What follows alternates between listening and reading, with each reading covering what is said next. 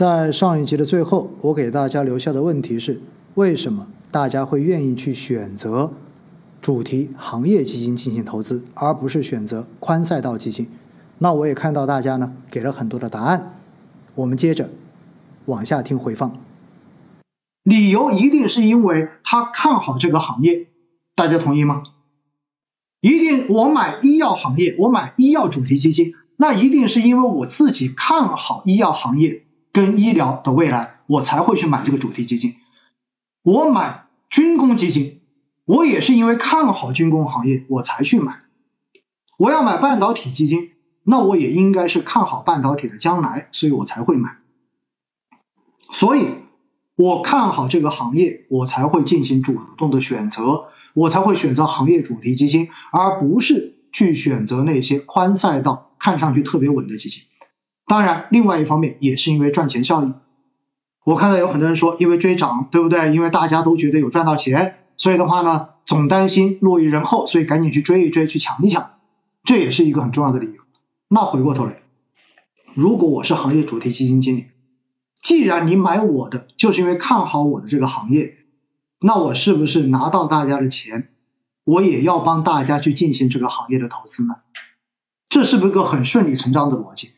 如果大家投进来，我又不看好自己的这个行业了，大家记住一点嘛，如果是行业主题基金，意味着根据基金合同的约定，它只能去投资这个行业，而不能够投资基金合同规定之外的其他标的。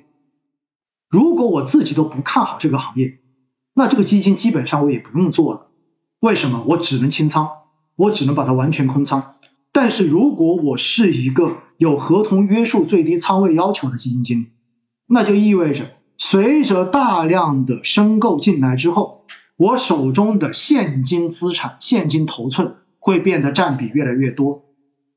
而当我的现金头寸变得越来越多的时候，那么我的仓位就已经被迫的降低了。大家说是不是这个逻辑？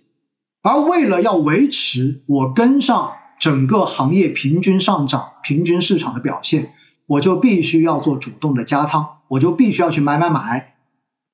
那我在买的过程中间，回过头来又会去集中投资于我所规定要投资的这个细分行业。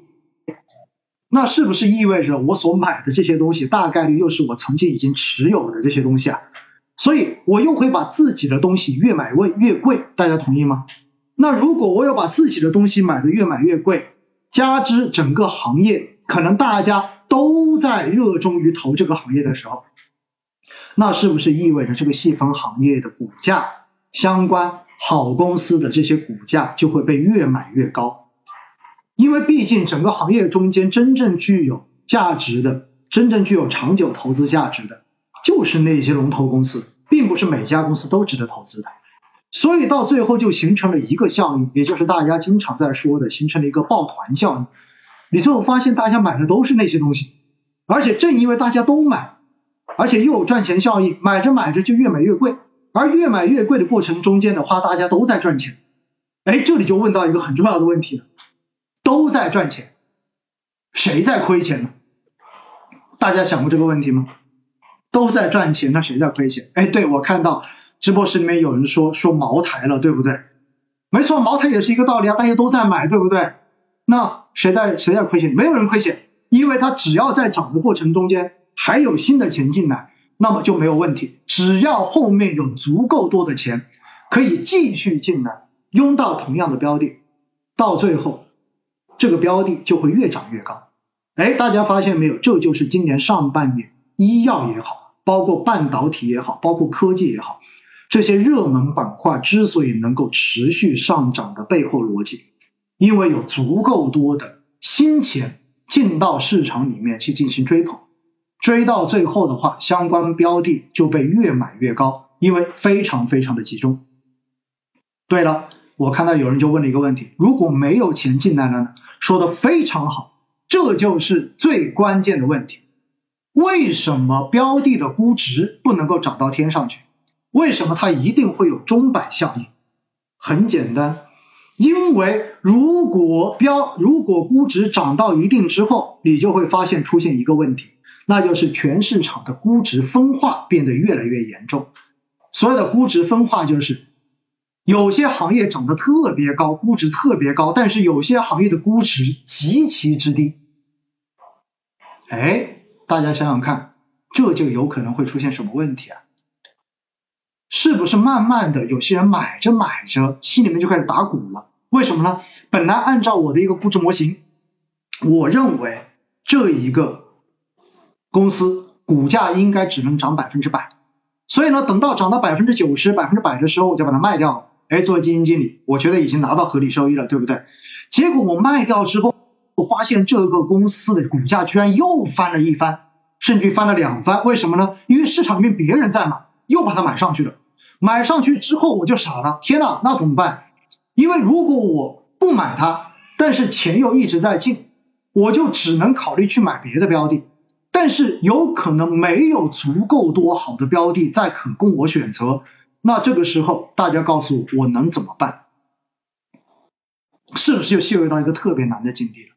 那到最后想了想了半想，哎，算了，相比之下其他的都买不下去，我还是买回这个吧。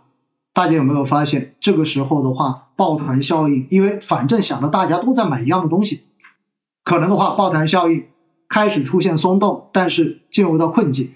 那么慢慢的到后面，是不是慢慢的就有人开始怀疑，这个东西已经涨了三倍了，涨了三倍之后的话，还能再涨吗？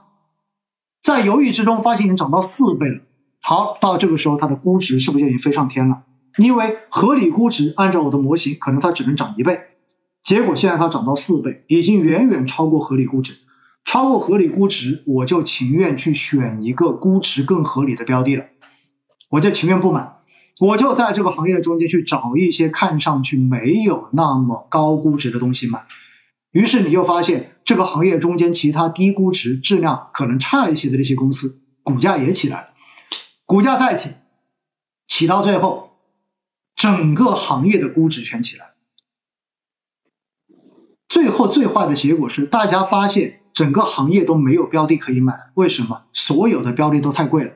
当这种事情出现的时候，大家相信一点，基金公司一般就要出相关的限制措施了，比如说大家平时看的很多的，可能有些基金会进行主动的分红，对吗？这里就多讲一点哈，平时我们在节目中也讲过。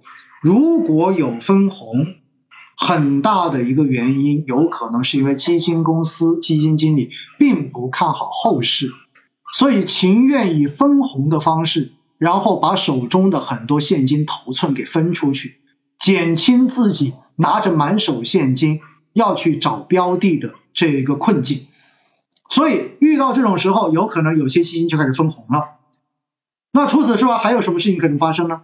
可能某一些基金就开始限大额了，就比如说限制不让大家买大额，每天只能买多少，然后大额申购一概不接受。那还有一种方法是什么？还有一种方法就是发新基金。为什么？因为发现这个赛道已经拥挤到不行了。那于是的话呢，我本来是一个医疗保健，我只买医药，那现但是这个行业明显已经很贵了，买不了了，怎么办呢？那我能不能买一个医药消费？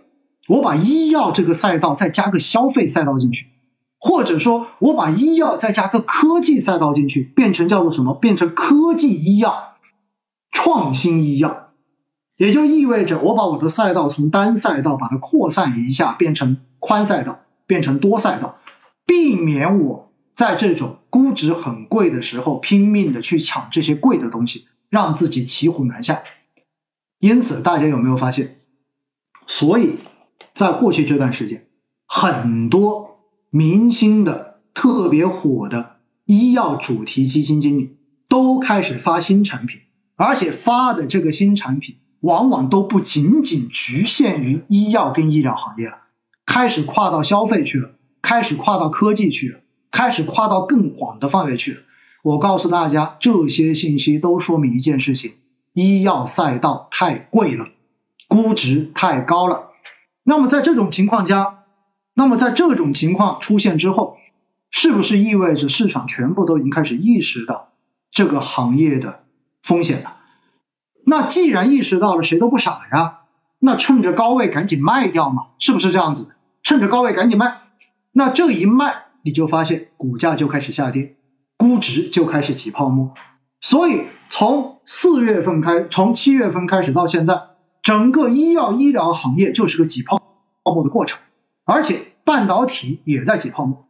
但是半导体的挤泡沫呢，还跟医药稍微有点不一样，因为医药更多的真的就是被大家买买买买起来，但是半导体跟科技很大一个影响因素是海外的不确定性因素，也就是美国对我国科技企业的打压以及各种制裁，所以的话呢，叠加的这种外部效应，而造成一些黑天鹅事件的影响，来影响了市场情绪。